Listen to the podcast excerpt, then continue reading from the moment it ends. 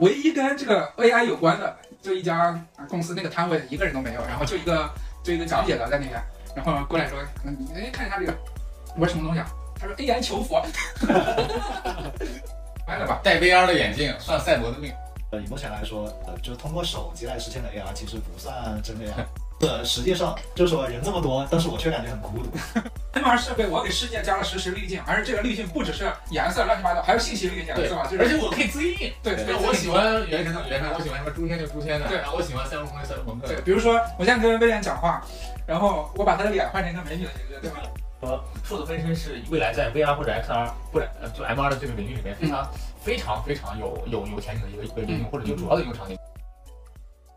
Hello，大家好，欢迎来到太能聊了，我是邵东。我是 William，欢迎大家来到我们新一期的太能聊了。今天又不是我们两个人，又我们又邀请到两位这个嘉宾。对然后呢，可以先请我们两位嘉宾来先做做一下自我介绍。好的，蔡总先吧。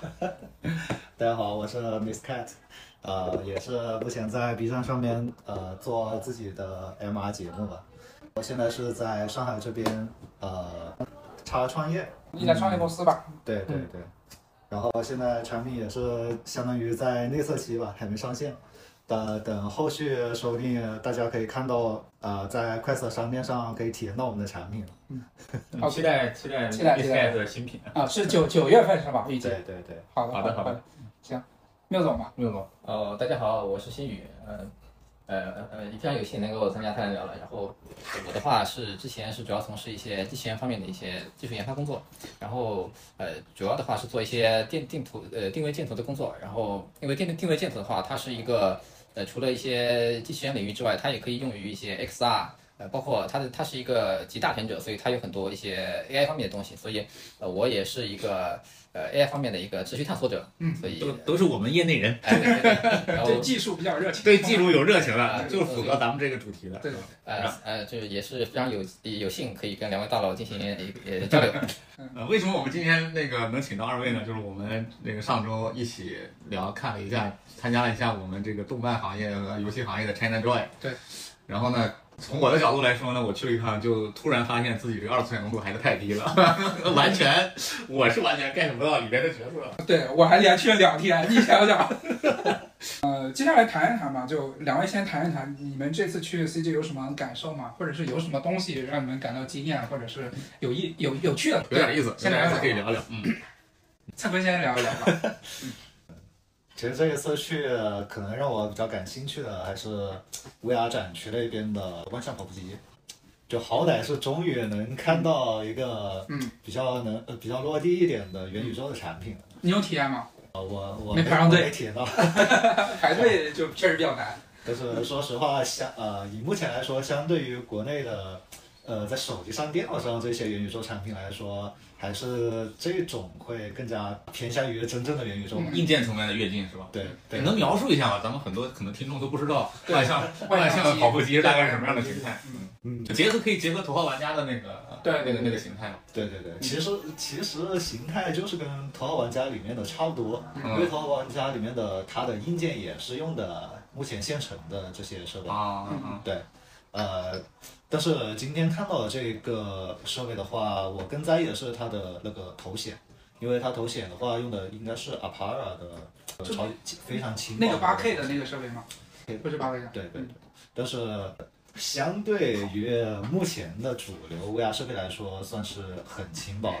很轻薄啊，对，呃，大概怎么说呢？四百克以内，可能两百克以内。两百克。对对，哦，它是打印的框架的那个是吗？呃三 D 打印框架那个吗？呃，定制的，我记得是是不是？哦，那个啊，那个是 Big Screen。哦，对对，Big Screen，对对，哦，那个是 Big Screen 啊，对嗯 Big Screen 的啊，对，就是那它比那个还轻吗形式形式的，因为 Big Screen 是后出的嘛，所以啊 Big Screen 它是比这个要更轻更轻一些。哦，OK，比如说，呃，以目前来说，用在 VR 上面用这种 VR 眼镜来体验虚拟内容的话，比之前是更加的迈进元宇宙的一大步。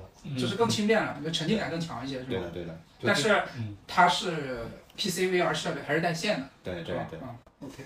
呃，缪总呢，有什么啊，先聊一聊吧？呃，China Joy 的那个门不错，因为啊，我我就跟大家说呀，因为呃，为了赶我们这个节目啊，星宇就没有进去，可见对我们节目如此之重视。OK OK 但是但是我我也说一下，就是嗯确实就说，因为我我我我也看到了一些那个直直播啊之类的，对不对？所以 China Joy 的话，其实我看到除了一些游戏方面啊，一些还有一些方面，其实我也关注一些，我想有没有一些新技术，一些新热点。我我觉得我看到了一个就机器狗，呃，这个，Uni Train 那个是吧？哎，对对对对对，就是机器狗。所以说，就是因为我也一直在想，我们现在的一些技术啊，包括一些呃 AI 技术火了之后，就说会不会对我们这个硬件呃去去产生一些大的影响？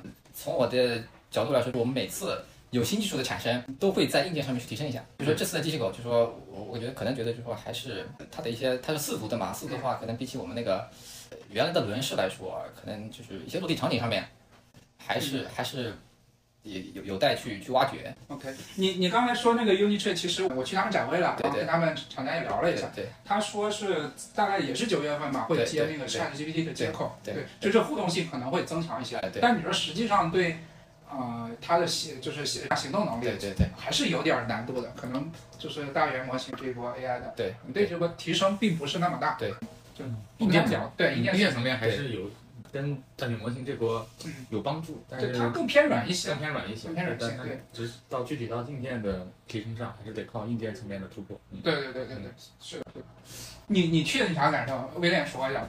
我觉得在游戏作为还是一个软性的一个上面的方科技术方面的一个创新嘛，嗯所以能明显的感觉到，呃，目前的游戏在呃我们除了现在已经有的刚才体验到的啊这种 XR 在上面，可能基未来基于 GPT 和呃苹果 Vision Pro 明年发布以后，是不是有一波大的爆发？但目前的整个游戏形态其实还是在至少还在三年以前吧。那比较其实游戏行业比较工业化的还是以这个米哈游为代表的这个嗯这一波，它星穹铁道它其实还是今年今年参展的是星星穹铁道嘛？对。所以呢，你不是拿了个袋子吗？对，排了三圈队，专门排了三圈队就拿了个袋子和明信片。对，星星穹铁道就基本上可以看出来，今年整个通过 China Joy 啊，包括 coser 的出的角色的数量比例，嗯毛乎乎啊，比往年低。而且米哈游确实在目前的国内的游戏市场里的，至少在 CJ 这个层面，嗯在 China Joy 这个层面，确实已经话语权已经很很大了，它比腾讯展台还要人还要多很多，而且腾讯展台还加了电竞嘛。对。米哈游纯粹就摆了两个静态的放置物，而且那放置物我看特眼熟，为啥呢？因为它那个星穹铁道那个列车啊，之前它开服的时候是在那个徐家汇的港汇门口摆 的，我甚至觉得那个物料都没换过，直接运过去的是吧？在仓库里才拉过来的，你知道吗？所以，所以从游戏层面是这样的。然后目前你说从游戏层面结合 AI 的，其实几乎还是很少，因为现在其实游戏这一块儿能参加这个活动的，基本都是现金现金流了，嗯现金牛了，都不是现金流了，能赚钱。呃在这方面，他也不会做额外的一些这种突破性的创新。嗯，倒是我倒是觉得那个就是 VR 的这块儿，因为那个索尼互娱那一块儿，整个啊，Pico 那边，呃，其实扯屁股那块其实很多，就大家对于这个硬件未来是不是能，就对于现在都很有兴趣。虽然 Pico 出货量不太大，但是但是但但是已经已经相当于普及了很多了嘛。但是还是说，呃，需要一些杀手级的游戏和应用出来。对 OK，嗯那我也说一下，我这还是连续去了两天，第一天不是跟你嘛，就去了我我我去了多少？半个小时。半个小时，啊，半个小时出来。半个小时就先超前到了，老了，啊，对，第二天又穿略显正式一点去了这个，还是商务合作。我去那个小摊位，人家都以为我去商务合作去了。对，但是 整体给我感觉啊，就游戏这块儿其实创新并没有那么大，就基本上是老游戏了。对。对，刚才我跟蔡哥还在说这个事情嘛，基本上都是老游戏。我就逛了一圈嘛，今天也是看了看，大概看了一下游戏，但是后面我改变了一下策略，嗯，就是我逛那种小的摊位，发现了一些新的东西，就刚才呃星宇说的那个 Unitrain 的大狗，对，跟他们聊了聊，还有一家做那个 3D 建模的，呃，激光雷达建模的，我体验了一下，感觉蛮快的，比比苹果那个精度还要高一些，感觉。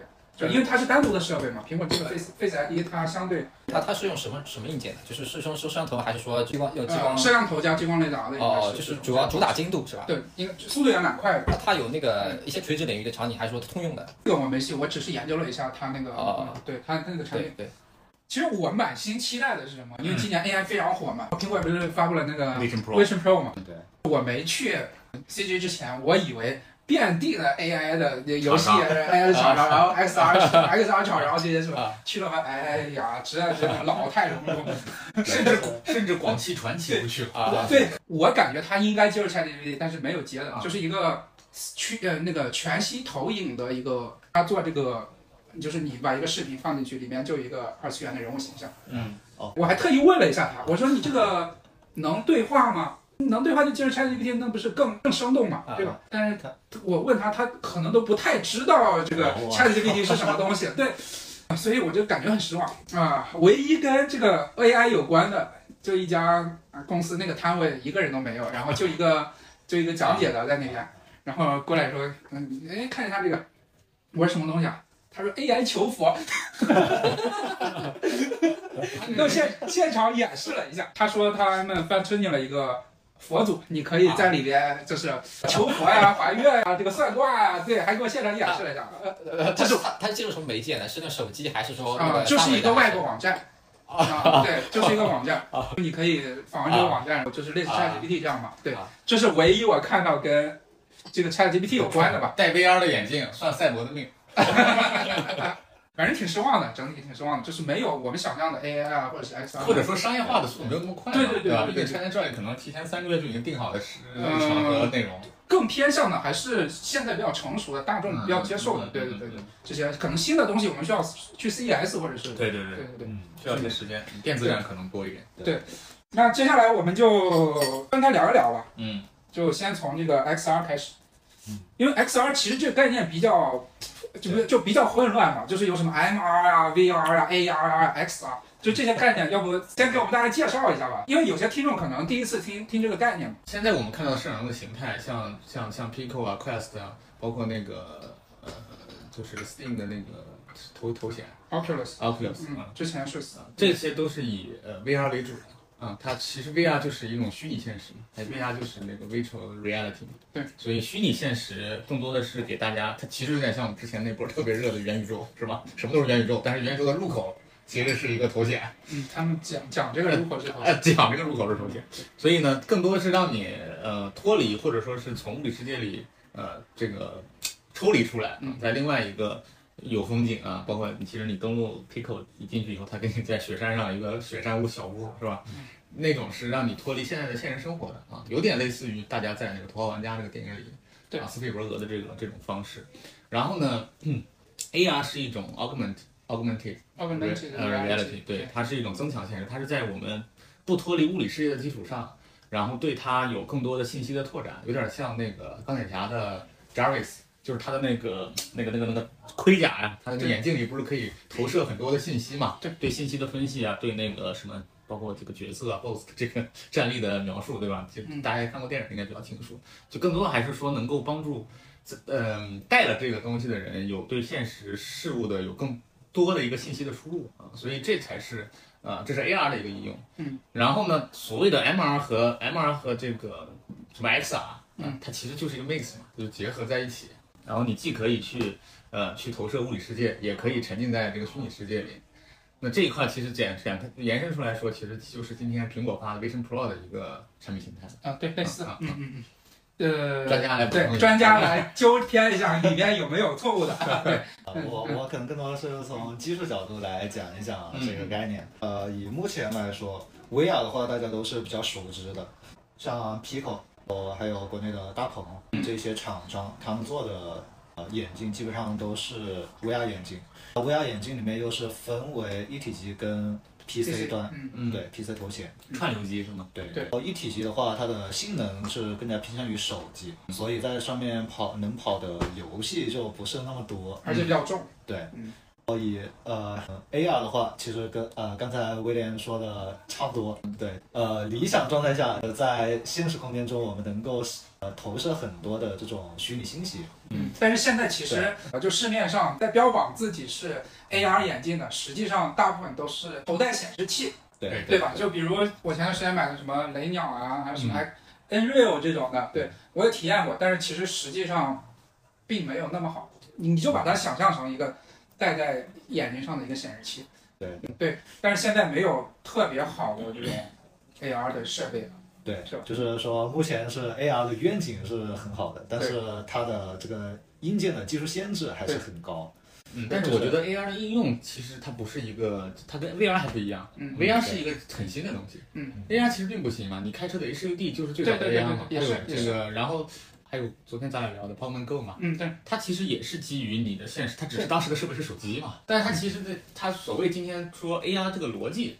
还是这个逻辑，所以这也是当当年 Google Google 很早发 Google Glass 的一个原因对嘛。我们今天是聚焦在显就头戴设备上面，对聚焦在以头戴显示的这种这种形态形态、产品硬件形态的基础上，硬件形态嗯，再聊这个所谓 XR 对，但是刚才说的其实并没有特别成熟的 AR 设备，对对，嗯，呃，以目前来说，呃，就通过手机来实现的 AR 其实不算真 AR，啊，对对对因为因为那个嗯，太健全了，就直接直接显示在你眼前的这种才算是真 AR。对，OK，那 MR 接下来就是讲一讲 MR，这个也是目前我最看好的一个领域。呃，VR 它是有自己的一个硬性限制在，呃，这个限制就是运动症。呃，对，难解决，对于大部分人来说，他戴 VR 的时候多少都会出现相对应的症状，对。那么这个就很难以向大众普及。嗯就像你比如像我们这种比较重度的这种使用者，对，是有一个很就至少有两周的一个时期，你需要克服运动量。对。你过了这个时期，可能就不再会产生那种感觉。对。但是这个你让普通消费者去适应这个东西很难很难。是的对也不一定，汽车刚出来的时候还晕车呢。不 你自己开，你自己开不晕的呀，对吧？你自己开不晕，你坐车不晕，但是这个东西你自己玩就晕，很晕的。是晕是晕。现在因为它有一些那种像 VR 设备啊什么，嗯我一些朋友给我的反馈就是，就是他觉得他克服不了，或者就是他心理上克服不了。对对对，是的。是的啊，我为什么克服啊？一会儿蔡文你你说你自己，我为什么克服？因为我是想研究新的东西，你没办法，就是你必须这过这一关，对，然后你才能体验到很多东西，啊对吧？就可能后面的东西你你更看重一些，所以 OK 没问题，我愿意自己对强迫自己，我愿意付出这个成本，对吧？但是大部分人一上来我就抱着玩一玩的心态，你一上来就给我晕，我对受不了，嗯对吧？就我我自己的话，其实我也有这种症状，嗯差不多也是跟普通人一样吧，平均水平，大概半个小时左右就会想吐了。是，但是呃，就也也还是玩玩过一些游戏吧，就说基本上都没有能够克服这个问题的，就可能能够通过一些方式来减缓这个问题，就是减轻症状。那你现在还有吗？啊，现在还有？其实我现在还有，那还有就是那我比你好一点，我啊现在基本上不太会晕了。那其实它就是一个有很长的一个可能适应期适应期的，对吧？对是，而且这个从根本上来讲，你是无法完全消除的，是无无法完全全消除。对我我我指的是说什么？就是，呃你比如说以前我玩可能四五分钟就会尤尤其这种走动的就会嗯，但是现在可能玩到没电都不会。但是有什么情况会晕呢？就是我身体状态不好的时候，比如说特别饿或者是特别晚的时候就会晕，但平时基本上不会有这种状嗯，状况。对，就是以这个为限制的话、v r 可能更好的面 to C 的一个出路是在那种三道夫游戏，就是说是你人在原地不动，呃，但是如果是这样子的话，基本上就跟一些大作是无缘了。对，嗯是是的。对，接下来还是我们继续回到刚才那个 MR 这个，对回到 MR，，回到 MR，你刚才继续介绍一下。对对对，刚才是一个前提吧，嗯嗯，就是说 VR 它是受限于呃这个症状，AR 受限于硬件。呃，以现在这种 VST 的这种 MR 来说，它是呃以 VR VSD 又得解释一下啊啊，对对对对对，这个就给给给大家解释一下，因为这个是比较专业的一啊个 VST 它其实 video see through。Video Through 对。就是大家理解它的逻辑，就是通过摄像头捕捉到现实画面之后，再呈现在眼睛上，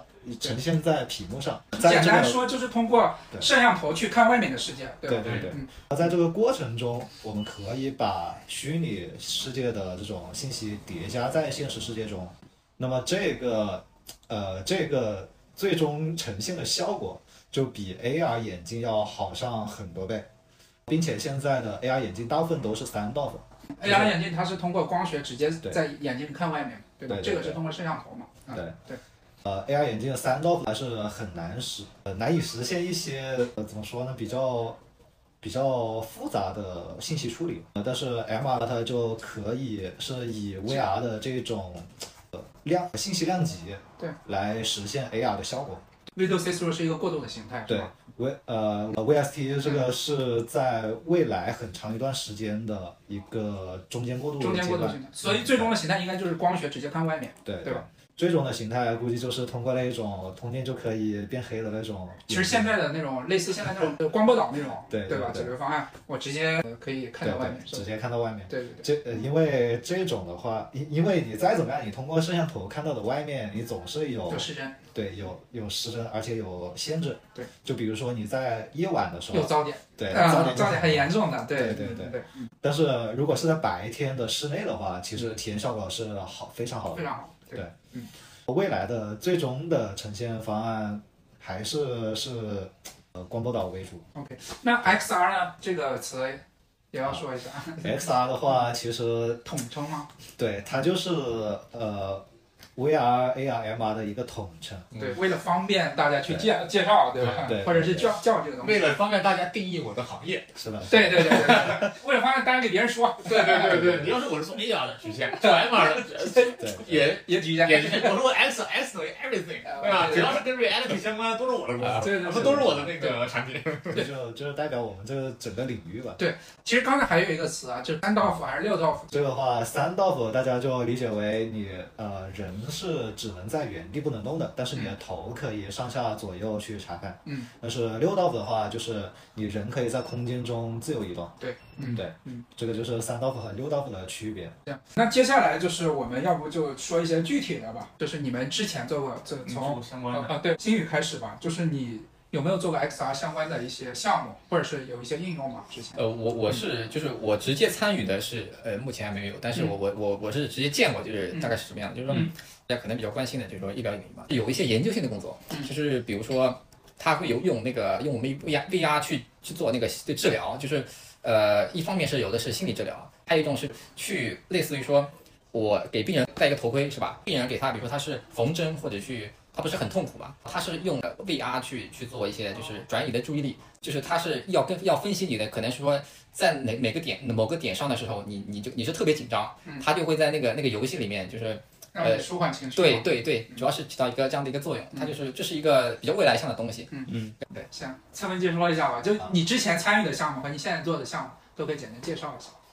我之前参与的话，其实我之前是做 VR 全景嘛，对。然后那个呢是更加偏向于 B 端，对。呃，是把场地呃做成一个线上漫游的一个形式，嗯，那种的形态它是更加偏向于二 D 的，嗯。因为它就相当于是一张三百六十度的图片吧，对，就是这种的话是呃相对而言的局限性是比较高的，那这个的应用场景主要是做培训啊，还是说感染对，啊？像房地产这种它需要进行线上看房是吗？对，需要进行啊。环境展示的，对，这种就会很需要 VR 全景。啊，就它沉浸感更强，对吗？对对对，呃，后面我是自己有研究 MR 的开发这一块吧，比如说把你喜欢的二次元人物直接摆在家里，然后并且你能直接跟他进行对话，对，甚至能牵着手，嗯。或者是搞一些虚拟女友，虚拟女友，对，虚拟女友。对对对。他之前做过一个 demo，我我体验了，哦。它是有一点点对对，就是。相对于 VR 来说，这种 MR 的它是呃有有一些核心的不同点。比如说 VR 的话，你可能更多是呃认为自己是在另外一个空间，嗯，但是 MR 的话是在你现在所在的这个呃空间内，嗯，场景内，嗯，这种的体验是更加有同在感，对，你是感觉这个人就真的在你的面前，对。对。那你们现在做的项目呢，可以简单描述一下吗？就是不涉及到机密的，啊就简单说一下就可以。嗯，其实 VR 呃不 MR 社交这一块的话，就更多的就刚才说的这个同在感，就是说我跟你在不同的空间内，但是我们又在同一个场景。对。对。其实刚才我们也体验了嘛，其实刚才体验的一个就是两个人可以在虽然是远距离，但是可以同时在一个空间看电影啊、对玩游戏啊，这样对吧？啊对对对，这是的是。呃，MR 社交的愿景嘛，嗯，呃，可以说就是呃消除物理空间的限制。嗯，对嗯嗯，嗯对。未来 MR 会不会是那种我邀请你来我们家，就跟你有那个玩偶那个场景？呃不是，我的家是现实的，你是虚拟 理解了。这种方式好像可能更趋近于 M 二未来的呃这个这种。我之前看过一个技术，是是好像是一个未来亚洲研究院做的，是他们是怎么样的？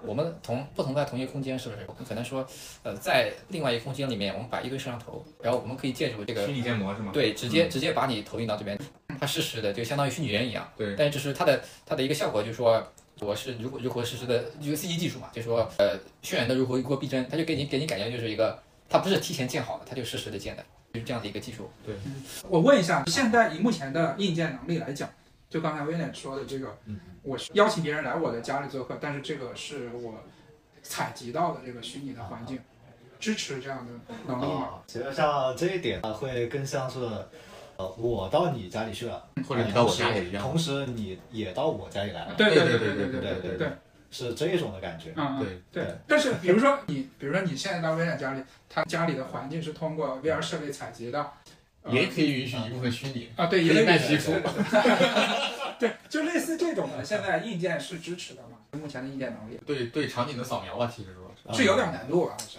怎么说呢？其实更多是，呃，厂商没有开放这方面的嗯呃接口，啊，嗯，对啊因为这个的话就会涉及到很多的隐私问题。对对对对对是是哦是。不允许采集那个。对，呃其实它的目前来讲，包括 Quest 也好，Pico 也好嗯，你的图像包括深度信息，它应该是能采集到的，对可以采集？嗯，可以的。可以采集到。但是建模可能没有那么逼真嗯，但是还可能就还是隐私的一个问题。而且现在也就是很期待 Quest 三的出现，嗯，因对为对对对，它上面搭载了一颗 TOF 摄像头，基本上就是，呃，就会成为未来 MR 的一个基本功能。呃，Top 摄像头的全称就是 Time of Flight，嗯，对对对。嗯，就是说它是通过红外线的形式来对呃环境的这种模型信息来进行采集。嗯，就是主要深度信息是吧？对对对，深度信息。对哦就类似我们现在是呃 iPhone 上的 Face ID，它会对哦，它那个景深摄像头是吗？对对对对它原理是这个原理哦，但它可能采集的更广范围更广，距离更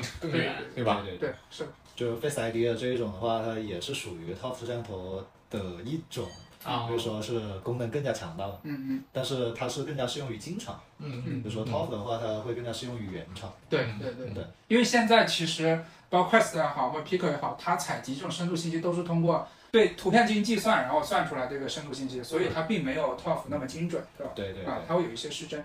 而且像 Quest 二，我之前在做相关的 MR 开发的时候，呃，很容易出现这个场景偏移的。你可能走到墙边，然后发现你本来放在墙上的东西往后面偏了那么远。哦是是是是是，呃，手势识别也会出现这种问题。对对对嗯刚才不是我们体验 demo 的时候，就是而且有 TOF 之后，这种手势识别的话，也可以识别得更加精准。对对对对就说可以完全根据你的手型来进行建模。对对对对，是的。对，像苹果的话，它肯定是已经实现了这个功能的。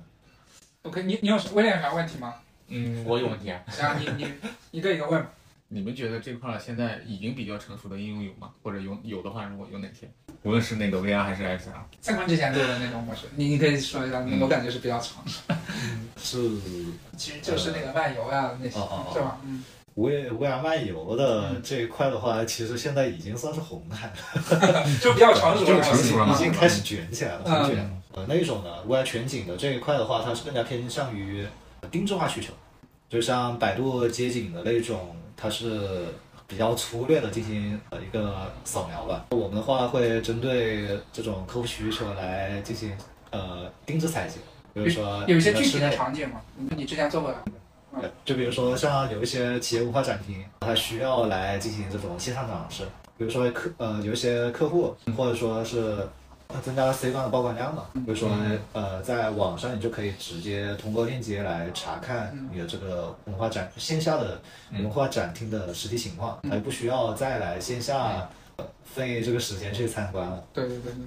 比如说我们在里面也会做更多的内容。线下的这个展厅的话，它其实并不能包含很多内容，因为有有很多内容它都是数字化的形式来呈现的。比如说可能有屏幕，但是也展示不全。客户可能想看一些比较细致的信息的时候，就需要需要相关人员来进行来讲解，对对讲解。呃，如果是在线上的话，其实就相当于一个嗯数字博物馆的一种感觉。啊、对，对，公司里的所有的信息都可以往上面放，还有比如说像一些那种往期的活动啊什么的，也都可以在上面进行存档。对对就是把整个线下的场景数字化，同时还叠加上以往的历史信息，包括这个具体东西的一些介绍啊，或者是一些活动的一些介绍，是吧？嗯啊对。对。对，所以它呃能呈现的要比线下的更丰富一些，是这意思吧？是的，并且是这个你可以在 VR 眼镜里面来直接进行观看。嗯，啊对。因为现因为如果是我只呈现一个，比如说在外边端，我很难就是感受到它的那种大小，不够，没有沉浸感。对，没有沉浸感。啊但如果在 VR 设备里面，那种沉浸感、那种临场感会更强一些。对是的，是的，所以这个是比较成熟了，是吗？而且，现在你刚才说已经到一个红海的状态了，是吧？是的，是的。对他之前主要就是做这个嗯，呃，就你了解到或者是你参与过都可呃，以我其实我我我觉得啊，就是，呃，可能说我们我们再往下的话，就是说能不能去一些，呃，一一方面是硬件层面，然后一方面是一些新技术的加入，嗯让让玩法更加丰富。嗯嗯，我我可能是这样一个理解。嗯，OK，我我说一下我的感受吧，嗯因为我也是一个重度的那个啊使用者使用者，爱好者啊对对对，爱好者吧。爱好者嗯，我平时用那个 Pico 筷子其实都还蛮多的。现在 Pico 上有比较火的那个游戏，什么红色物质，不知道你们玩过吗？还有什么多合一运动，嗯。啊，多合一运动里 All 面，in one，呃对对。All in one。VR 乒乓球啊，还有网球啊这些东西。啊，对我我玩这些比较多，还有一些解密类的，对，玩这些比较多，还有一个 Pico 上的一个那个射击类的游戏，刚开始有运动症，但是现在没有了之后，就是玩的还会比较多一些，嗯，哎，这块你们有没有什么？正好我想问下个问题有没有什么游戏推荐啊？在这种各大平台啊，红色物质我觉得挺好，嗯，就 Pico 上的红色物质，我我挺推荐的，嗯，蔡总，从业者。Quest 上的话，像是比节奏光电嘛，又是对对，节奏房间了，外延的节奏光最纤，耐玩的。呃，其实 Beat Saber 挺出圈的。嗯啊，挺出圈的，对对对。它是基本上是每个接触 VR 的玩家都会玩的游戏。嗯，对，那个我我其实倒没有，我我推荐那个蔡总马上要上线的游戏。你会说，你会说，我玩过一下之后，我觉得哎非常 nice 啊。嗯，对对对，我不知道你们有没有那个接触到一些，或者现在已经有，或者你们觉得未来有没有可能有哪些是 VR 什么 VR native，或者说是 MR native 的游戏，可能未来是不是呃有哪些方向或者前景？以目前来说，MR 它是更加适合于室内使用，啊、目前的定位是在小空间，如果能够把它拓展到大空间的话，并且是能够多人进行互动的话，这种的应用前景就会很广。比如说像在商场里面，可能能够借借一副眼镜啊，或者是什么的方式，共享眼镜嘛。对对对，嗯，然后我就能在这个商场里面，呃，一个是基本的购物嘛，我可以很直观的看到哪一家店铺又做了什么活动啊，然后什么什么打折啊，就相当于我进去一个商店之后，对。比如说他把一些实时的信息叠加在门头上，或者叠加在商品上，这样的。对对对。啊。而且并且是我可以边购物边玩游戏，就是说在这种大空间里面，甚甚至我还可以在里面来进行社交。的确，我感觉平时大家在户外的时候，这种社交感是很弱的。是，就大家都是一个呃互互不相关的一种感觉对对嘛。对但是实际上就是说人这么多，但是我却感觉很孤独。老二次元。老二次元就是完全可以通过 MR 这种方式来拉近人与人之间的距离。但是你刚才说的这种状态，其实我们手机目前也也可以啊，它保持二十四小时在线是没问题的。但是呃，这个跟手机最大区别，你觉得在哪里？我觉得区别在哪里啊嗯？手机的话，你是必须低着头的。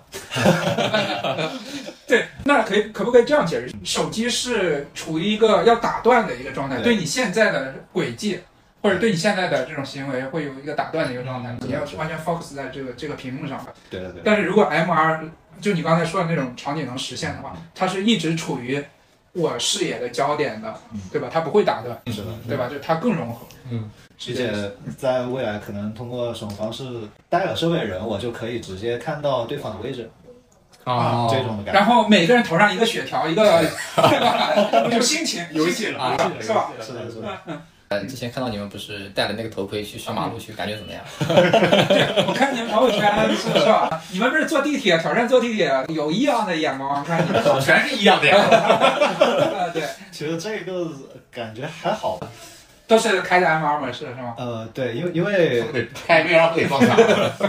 其实其实在这个现在的这个时代，感觉大家都还是不太会关心身边的事情这是你在上海，可能在其他地方没那么包容。啊。对对，是的，是的，甚甚至可能会很衰。呃，所以这是你期待的，对吧？就是对，就是我把一些虚拟的信息叠加在真实的环境中，然后能呈现给我更多的东西，是的，我知道一些实时的状态，然后不需要被打断，是的，是吧？那还是 AR 嘛？对，但是只是通过。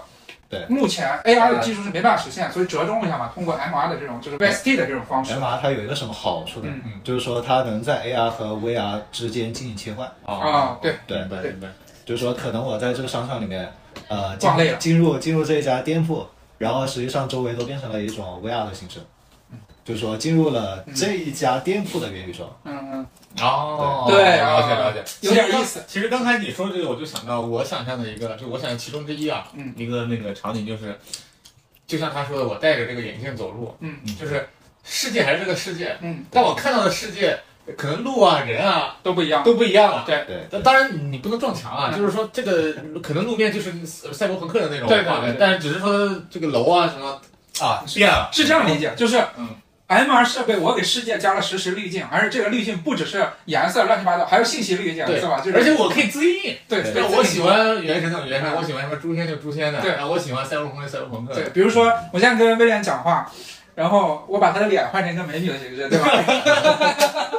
是吧？是是是这种感觉吧？对这个这个我看到一个就是相关的技术啊，就是啊是个是一个是软件就是算法技术啊，就是它戴了头盔之后，你在路上走，它就嗯它会实时把周围的人就就啊就直接直接头换成那些呃你想换成什么就什么，对啊有的是说我你说换成怪兽，我就自己就奥特曼，就那种给给人一种就是体验嘛。啊，呃，苹果前段时间不是发布了那个叫什么 Vision Pro，对吧？对。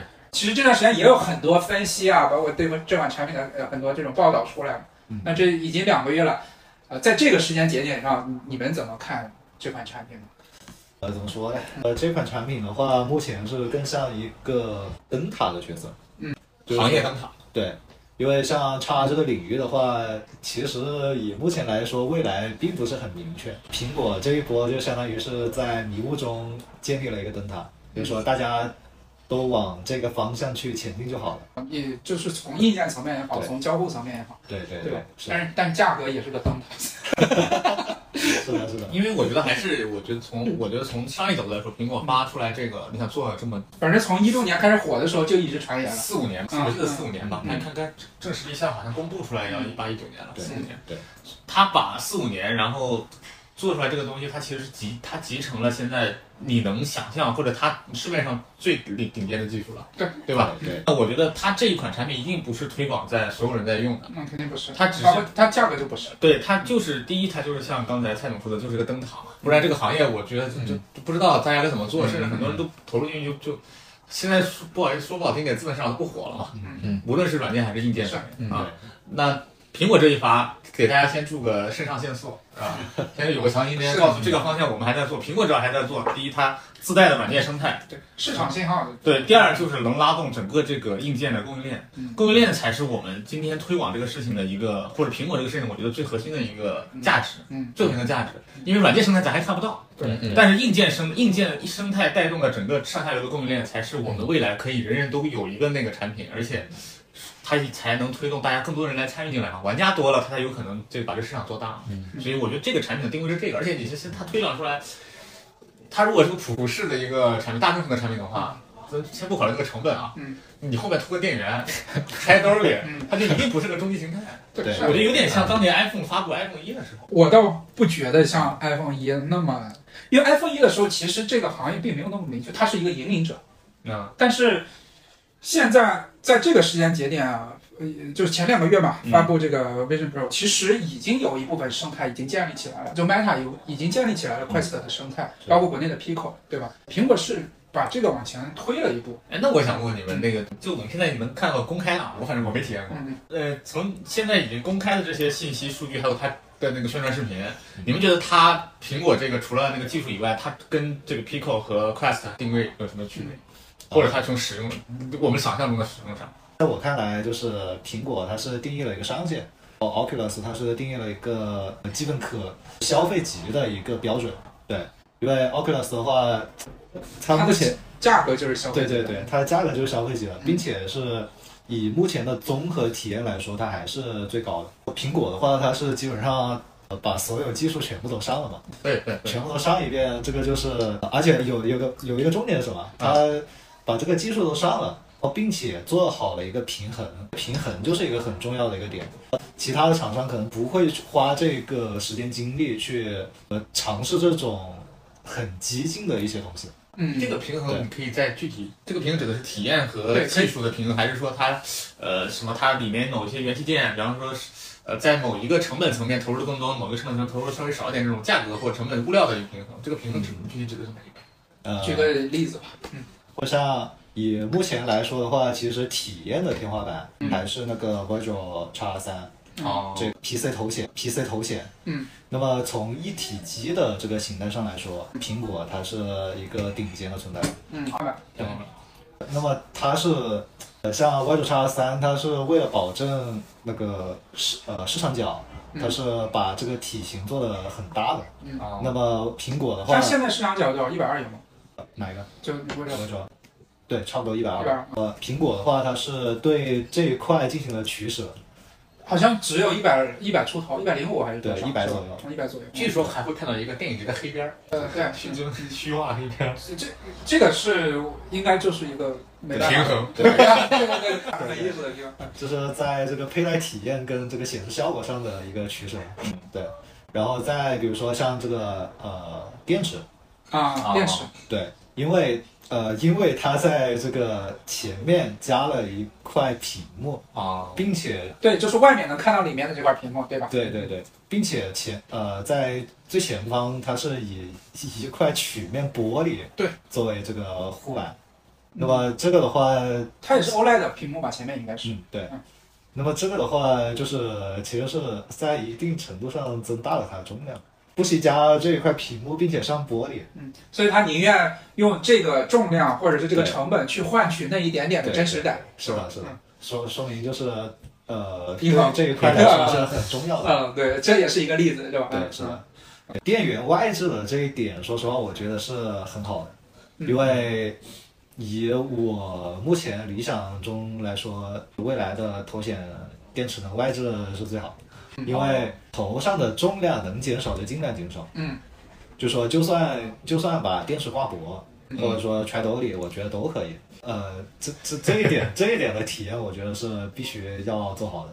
对所以就是说，XR 设备就是它要平衡好这个设备的巨大的算力跟跟这个能耗之间的这个矛盾，对对对，对吧？它就是平衡这个，主要是。嗯，对。那个 Vision Pro 软件层面，你有什么觉得比较惊艳的地方吗？或者是跟其他不一样的。对，或者是不足的地方，也可以聊。软件层面，我觉得我最喜欢的一个点是什么？就是它完全抛弃了手柄。对，完全抛弃手柄。对，在下一个时代，下一个时代的基本交互体验一定不是手柄，一定是手势。呃，然后再加上它定义的这个呃平面交互的范式吧，眼动是眼动选择加手势加手势确认，这个交互逻辑。当然，当然我，我其实以我我自己来说，在还没有体验过的这个时候，我会觉得没有那么苹果。嗯，但是为什么说没有那么苹果？你是觉得它有妥协的地方是吗？对因为就是说这个是为了让你长时间使用而而把所有的所有的交互逻辑统一成这种最简单的方式。对但是它就解决不了重度游戏的一个输入方式，是吗？嗯，怎么说呢？就是感觉感觉还是有一种拿着鼠标的感觉。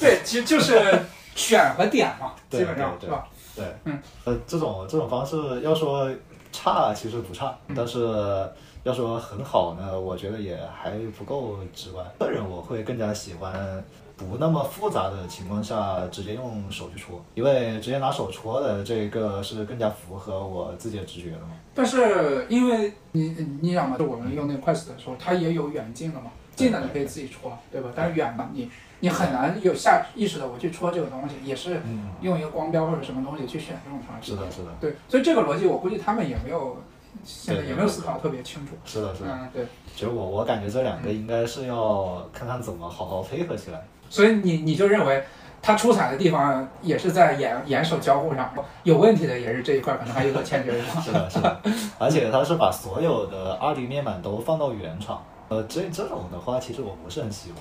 对，它现在其实逻辑就是把以前电脑的东西搬在这个空间里来，对对，它不是一个呃叫叫叫什么 MR native 的一个一个设计。对，是的，是的。有一个点不是很感觉还做的不够好的地方，就是三 D 内容太少。对，三 D 内容很少。我我们看它的演示片，其实大部分都是二 D 的一个内容。对对对，对比如说把二 D，其实它更偏向于的定位，对，就办公，把那个二 D 屏幕消灭。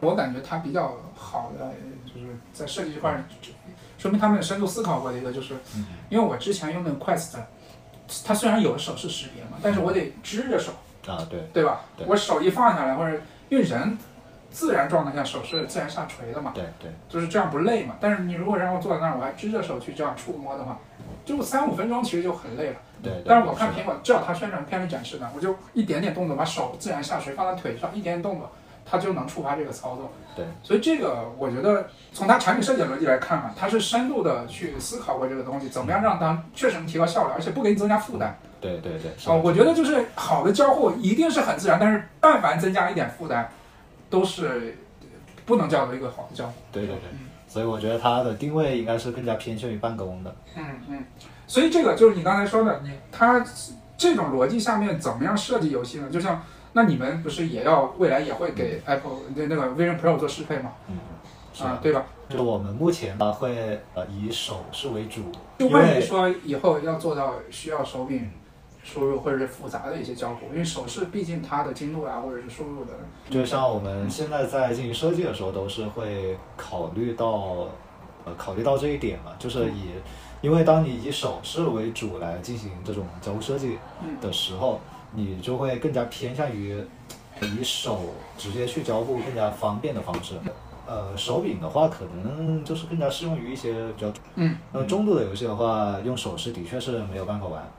呃，如以以我们来说的话，这种这种社交场景，嗯其实是不需要太重度的游戏的。嗯，那么我们就可能后面也会，呃主要去做手势。对主要去做手势啊，不会、不会太多考虑手柄。呃，就我预设一个场景，就现在比如说 Pico 上或者是 Quest 上面商店里面很火的游戏，大部分都是用手柄的嘛。就我刚才推荐的那个，啊、红色物质这些嗯，那他们你觉得有没有可能在 Vision Pro 上去做适配，或者是他们的，呃你觉得未来的路径在哪里？这么说，这么说，以手柄设计为主的游戏是不能用手势来做兼容的，嗯，哦，很难。很难是吗？对无无论是从交互设计的这种角度，还是从底层技术来说，嗯手柄跟手势就是两套系统。嗯嗯嗯，OK，六总觉得呢？